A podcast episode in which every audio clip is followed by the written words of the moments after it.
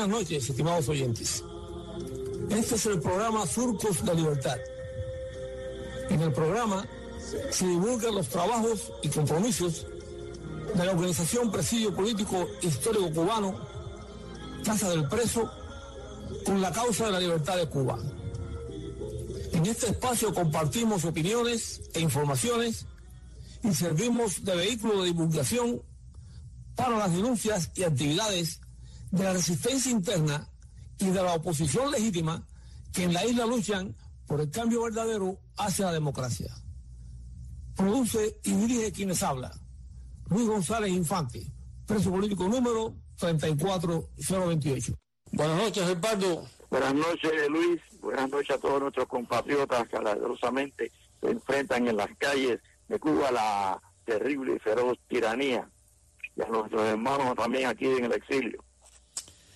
Ángel, de Cuba se recibió la triste noticia del fallecimiento el domingo en Ciego de Ávila de Roberto Martín Valdivia, de 66 años de edad, y que era el presidente del movimiento 30 de noviembre. Eh, la esposa comunicó la noticia y dice que murió en muy lamentables condiciones. Aquí en Miami, pues nos pusimos en contacto con Ismael Hernández, que es el jefe de la sección Cuba del movimiento 30 de noviembre en el exterior, y con quien él mantenía contacto directo, porque Ismael es el encargado de mantener las comunicaciones con los miembros del movimiento en la isla y en otros lugares del mundo. Nos informa Ismael que a Roberto le habían fusilado el padre y que dos tíos estuvieron en prisión en Isla de Pinos. En una de las denuncias que acostumbraba mandar para acá eh, Roberto, declaró en una de ellas que los oficiales actuantes le acusaron de, entre otras cosas, de mantener vínculos con organizaciones terroristas en el exilio. Eso seguramente refiriéndose al 30 de, de noviembre. Por supuesto. Instigar para la subvención, incluido distribución de dinero para actividades contrarrevolucionarias. Y dice, añadía Roberto, que más que un interrogatorio, la detención estuvo centrada en la prohibición reiterada de viajar fuera del territorio provincial, en especial a La Habana. Es decir, que no lo dejaban moverse de, de su provincia para cualquier parte del interior de la isla, y en especial La Habana, e impedir a toda costa uh, la salida del país, según afirmaron, dice que cumplían órdenes superiores y que no permitirían comprometer la tranquilidad ciudadana de la capital.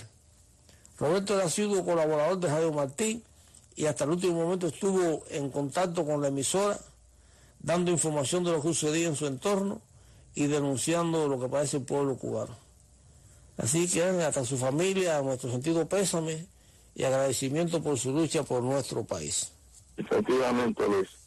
Ángel, algo que ha llamado la atención ha sido las fuertes demostraciones que han hecho los cubanos en diferentes partes del mundo y aquí en Estados Unidos, por supuesto, y ha sido muy llamativa y ha tenido una gran trascendencia la marcha que se produjo en Washington el mismo día de la fecha fatídica mmm, que ha exhumido a Cuba en, el, en esta larga noche de, de, tragedia y de muertes, eh, frente a la Casa Blanca reclamando la atención de la administración actual con relación a los acontecimientos en Cuba. La otra, la otra demostración, sorprendente también por donde fue, en España, donde siempre ha habido una gran cantidad de, de personeros identificados con el régimen castrista y que ahora, eh, no sé, hay una gran fuerza la que se ha manifestado ahí eh, en España y ha creado una gran expectativa. Efectivamente, Luis, ha sido sorprendente la cantidad de cubanos que al llamado de nuestro pueblo que se ha lanzado a la calle eh, pidiendo libertad y basta ya con la tiranía, pues se han mantenido en solidaridad y han, también han hecho manifestaciones. Y como bien tú dices, fue sorprendente esa magna uh, concentración en España, donde eran oleadas y oleadas de cubanos con banderas cubanas, eh, volando y gritando abajo la tiranía, basta ya, padre y vida, libertad para el pueblo de Cuba y ha sido algo extraordinario. También en, Francia, en Ámsterdam, en todos los países donde hay una colonia de, cubanos, pues se han lanzado a las, a las calles en apoyo y en solidaridad a sus hermanos que en la isla están reclamando su derecho de vivir en libertad. Y por eso es algo trascendental. Eh, ya estamos acostumbrados aquí, claro, en los Estados Unidos, donde está la mayor mm, comunidad de, cubanos que se manifiesten y mantengan ese apoyo. Y es más sorprendente ver cómo la cantidad de jóvenes que también se han manifestado, manteniendo las raíces inculcadas por sus padres, sus abuelos, y sienten ese espíritu de cubanía y en apoyo a los jóvenes cubanos que también se han lanzado y que han dicho basta ya, ya no tienen miedo y ese miedo que le inculcó el régimen por años y por años, pues llegó a su tope. Y como habíamos dicho en un artículo que era un grano de mostaza que iba creciendo, pues bueno, ya se convirtió en un árbol con fuertes raíces que será muy difícil derrumbarlo, porque ese árbol va a cobijar a todos los cubanos en su lucha. Ángel, y tú, tú te referías a las manifestaciones aquí en Estados Unidos, pero bueno, era normal ver algunas manifestaciones grandes aquí en Estados Unidos, pero en Miami. Pero esta de Washington ha sido espectacular. Eso no se esperaba de esa magnitud, como los cubanos se trasladaron de cualquier lugar, de, cualquier estado. De otro, estado. Exactamente, y fueron a confluir ahí eh, en, la, en Washington, frente a la Casa Blanca, para presionar a la, al presidente actual Joe Biden a su administración sobre las medidas que deben eh, tomar con relación a Cuba, que no se trata, como lo dicen incluso los mismos cubanos en la isla, de remesas ni tampoco de alimentos en estos momentos, aunque están necesitados, como todos sabemos. El pueblo ha querido dar una fuerte, un fuerte mensaje que lo que están luchando es por libertad, que después de la libertad viene todo lo demás. Y con este esfuerzo que están haciendo ellos, debiéramos también hacerlo nosotros, porque en la medida que se le pueda cortar el financiamiento, que le entre dinero, divisa fuerte a la, tiranía, eh, estamos preservando también en cierta forma la vida de nuestros compatriotas que están reclamando todos esos derechos. Y también Ángel, me estaba fijando la gran, eh, cómo se han involucrado los políticos cubanos americanos en esta, en esta gran jornada de libertad del pueblo cubano. Tanto los, los locales como los que están en el gobierno federal, es decir, en el Congreso, en el Senado, han dado unos pasos fuertes hacia adelante, reclamándole a, a la, a la administración Biden medidas determinantes para que no dejen morir este ímpetu y esta ansia de libertad eh, que tiene el pueblo cubano. Efectivamente, nosotros lo dijimos en, el programa anterior, de que hay que ir a la raíz y no a, las ramas. Es el momento de tomar verdaderas medidas genéricas. No se hace nada con sancionar al ministro de Orden Interior, al ministro de la Fuerza Armada y a, los avispas negras eh, o rojas por reprimir al pueblo. No, no, no, no. Hay que ir a donde está el origen de esa represión, que es el régimen dictatorial. Son los grandes dignatarios los que están cometiendo esos crímenes, con el mismo, con mismo presidente que mandó a los miembros del Comité Central, los miembros del partido y al pueblo revolucionario que se lanzara a las calles para reprimir a los manifestantes. Eso en otro país es un crimen de lesa humanidad, incitar un presidente a la población a que masacre el pueblo. Ahí donde hay que ir, sancionar a esos represores de alto nivel que son los que mantienen el régimen y mantienen ese estado de represión, de tortura y de aislamiento en que tienen al pueblo de Cuba. Ya el pueblo ha dicho, basta ya, no queremos más represión, queremos la libertad, el respeto de nuestros derechos fundamentales. Y ahí es donde tienen que todos los organismos internacionales y todos los gobiernos, principalmente la administración Biden, que es la que puede llevar a la batuta principal en todas estas acciones, tomar las medidas pertinentes para que el régimen ya cese con esa represión y el pueblo de Cuba pueda por lo menos vivir en libertad después de tantos años de tortura, de sufrimiento y de crímenes. Sí, Ángel, eh, por cierto, eh, esto, esto es una observación que, me atrevo a hacer yo desde acá. Y es cuando yo veo que los genízaros estos, los sicarios de Castro, o de 10 canes ya, porque ahora tenemos que empezar a llamarlo una, de alguna manera, eh, están golpeando a alguien para llevárselo preso.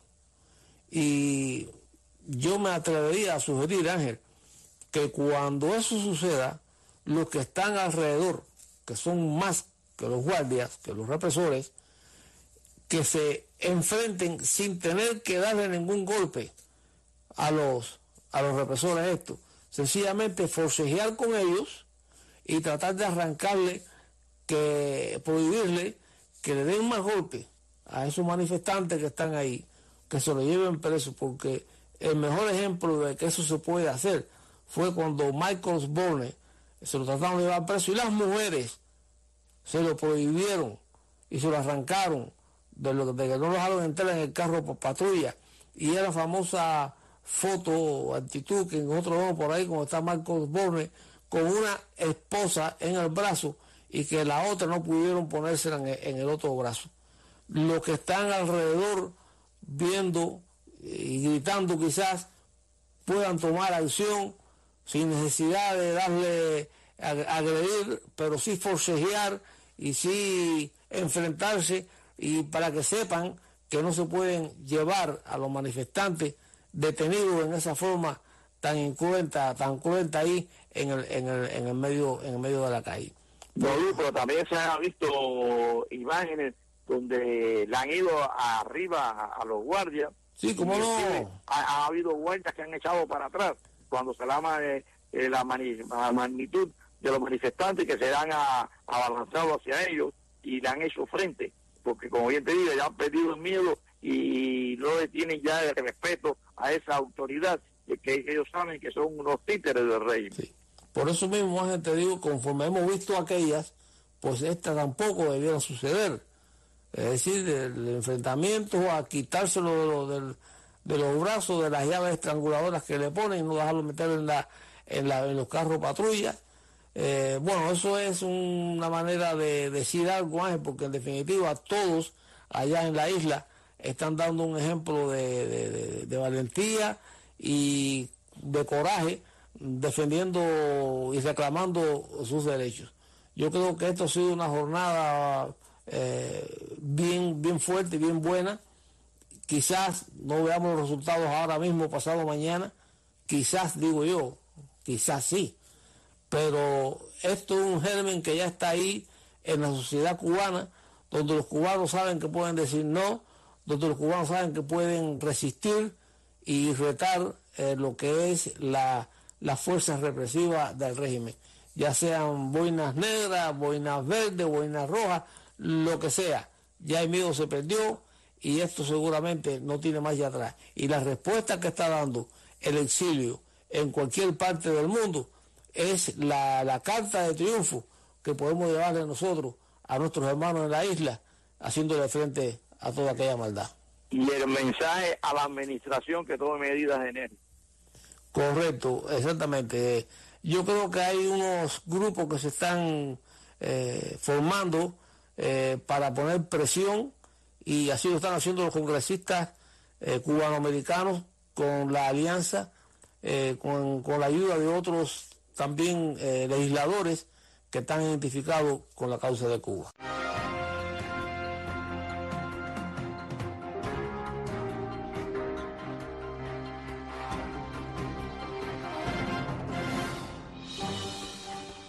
Ángel, con lo que hemos venido hablando con relación a, a toda esta situación de nuestros compatriotas en la isla y aquí en el exilio, eh, sería conveniente porque algunos compañeros del presidio me pidieron que si se podía repetir el documento, la declaración que hizo el presidio político histórico con relación a estos acontecimientos. Muy bien, Luis. Eh, como bien te dice, nuestra organización pues hizo desde los primeros momentos una declaración manteniendo los puntos de vista en respaldo a la situación de nuestros compatriotas en la isla. Dice así, el presidio político histórico cubano y su casa del preso, ante los trascendentales momentos que se está viviendo en nuestra patria, viene por este medio a expresar lo siguiente. Primero, que se solidariza con la actitud de nuestro pueblo que valientemente se enfrenta a las hordas castrocomunistas a fin de rescatar las libertades que por más de 60 años les han sido conculcadas y han estado viviendo bajo un régimen tiránico de opresión en flagrante violación de los más elementales derechos humanos. Segundo, que apoya toda manifestación que fuera del país están realizando los cubanos del exilio a fin de darles el apoyo necesario para que sepan que no están solo en su intento por rescatar dichas libertades.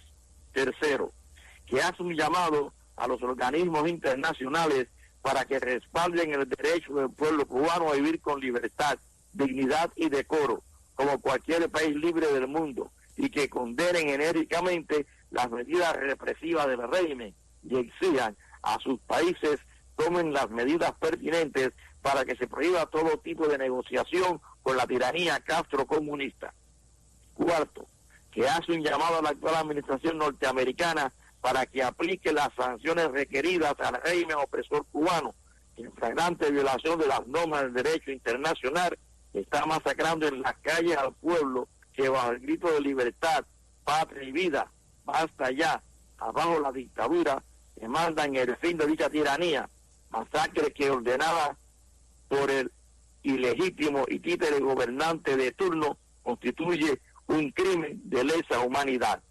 Quinto, que se suma a las declaraciones de las distintas organizaciones opositoras que dentro y fuera de la isla mantienen la consigna de abajo la tiranía, como única solución a la grave tragedia que está viviendo nuestro esclavizado pueblo, porque solo el fin de ese régimen opresor es la única solución a la actual crisis política que vive el país. Y sexto, que considera este 11 de julio como el grito de la libertad que se ha regado por toda la isla como supremo clamor de un pueblo que ha roto las cadenas del miedo y ha dicho, basta, no tenemos miedo ya, y que avisora en el horizonte el resplandor de la antorcha que un día en Yara rompiera los grilletes de la esclavitud, marchando adelante hasta lograr la emancipación a fin de vivir en un verdadero Estado de Derecho, con libertad, paz y vida porque sin libertad la vida no vale nada. Los que luchan viven, los que contemplan vegetan. Dios, patria y libertad. Ángel, eh, voy a repetir quizás lo que dije la vez anterior cuando salió este documento. Eh, creo que se recoge en él todo el verdadero sentir de los compatriotas en la isla, los compatriotas aquí en el exilio y de nuestra organización.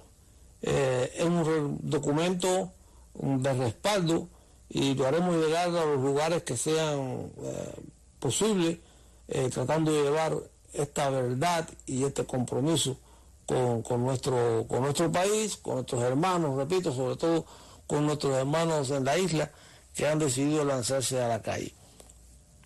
Ángel, por cierto, eh, no sé si habrás oído las declaraciones que hizo Andrés Manuel López Obrador en la reunión de la CELAC que se está celebrando en México. Eso fue el 14 de, julio, eh, tres días, 24 de julio. 13 días después de lo que sucedió en Cuba, como nuestros hermanos en las calles, las declaraciones canallescas que ha dicho este señor.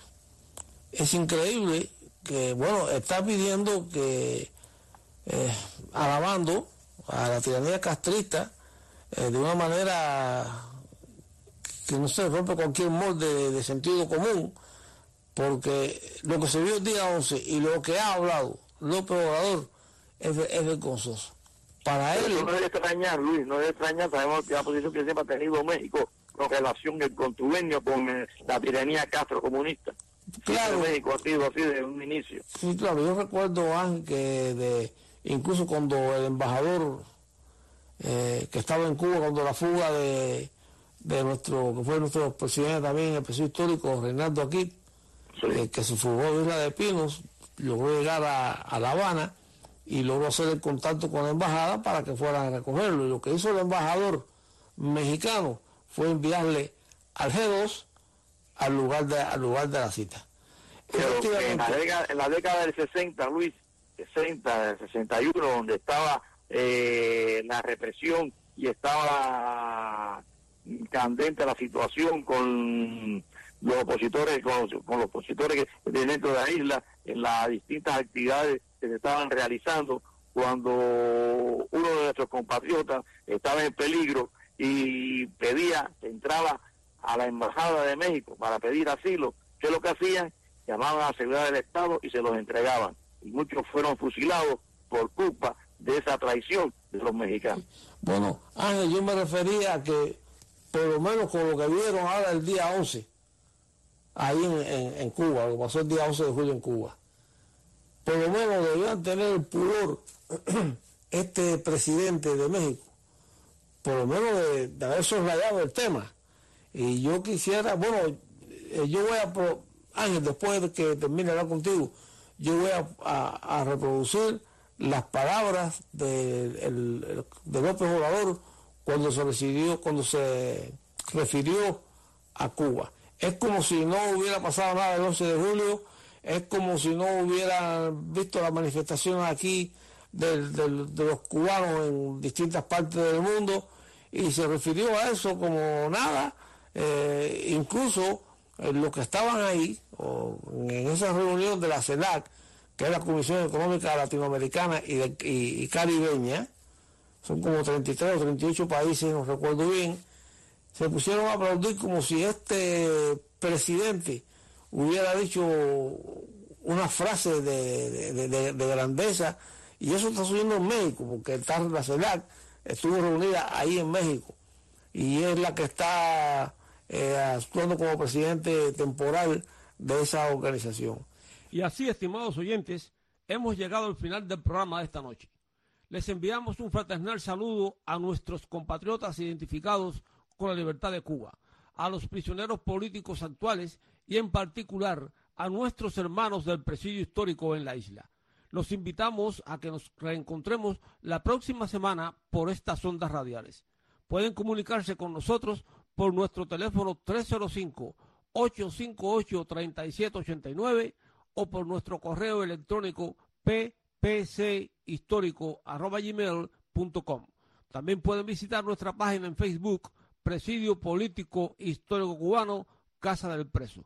Gracias por la sintonía y hasta entonces.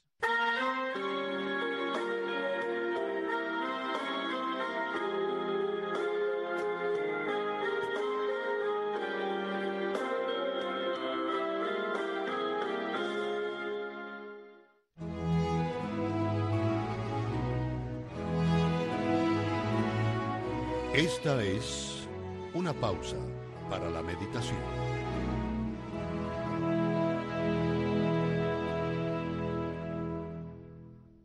Nada en la vida es tan constante como el cambio. Nada cambia tanto como la vida misma. Cada día trae consigo y nos confronta con distintas circunstancias, oportunidades inesperadas y nuevos desafíos. Del mismo modo que sabemos que los niños habrán de crecer y tener sus propios hijos, también sabemos que la vida engendra cambios y con ellos trata de inducirnos al desarrollo. El ciclo de los hijos que llegan a ser padres y los padres pasan a ser abuelos nos enseña la siguiente gran lección. Para todo hay en la vida una estación y un tiempo para cada propósito bajo los cielos.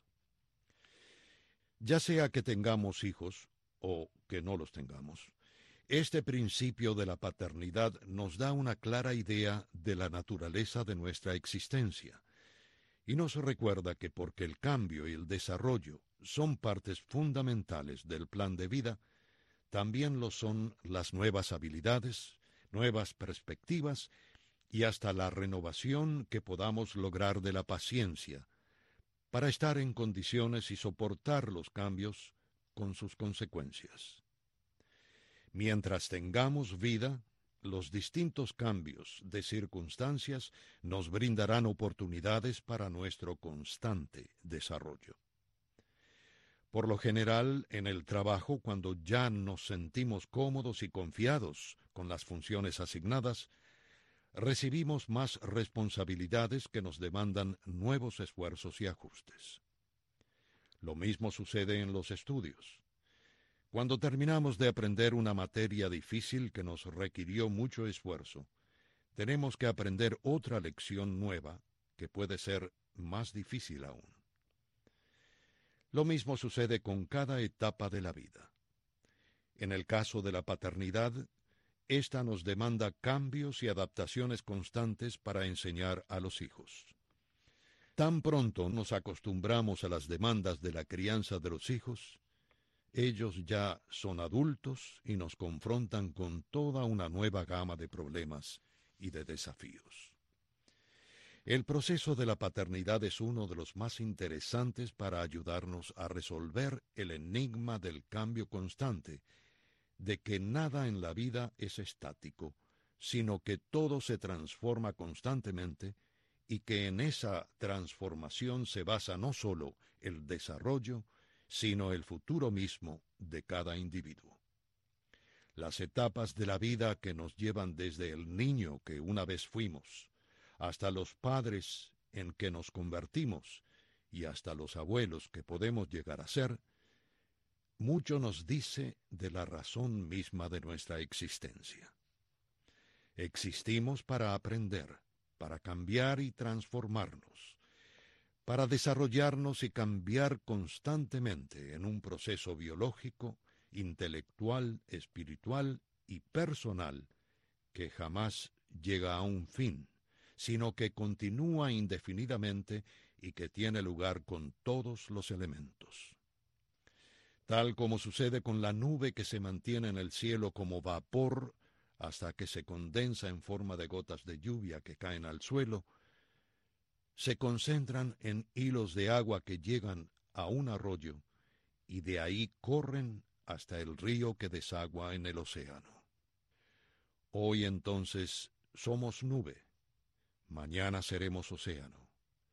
Y como cada uno de nosotros se encuentra involucrado en distintos ciclos de desarrollo, nuestro transcurso vital es de una constante adaptación a la última estación que confrontamos en la vida. Aun cuando sembramos y cosechamos de formas diferentes como seres humanos, siempre nos encontramos sembrando, plantando, creciendo y floreciendo. Y jamás olvidemos que el futuro siempre se nutre en las raíces del pasado y la lección que hoy aprendamos siempre habrá de prepararnos para un futuro mejor.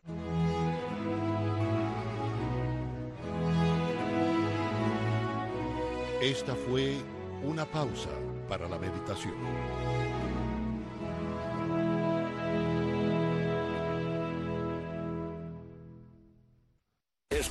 Radio Martí en vivo las 24 horas del día. Mantente al tanto del mundo sin censura con la aplicación de Radio Televisión Martí para tu tableta o teléfono móvil.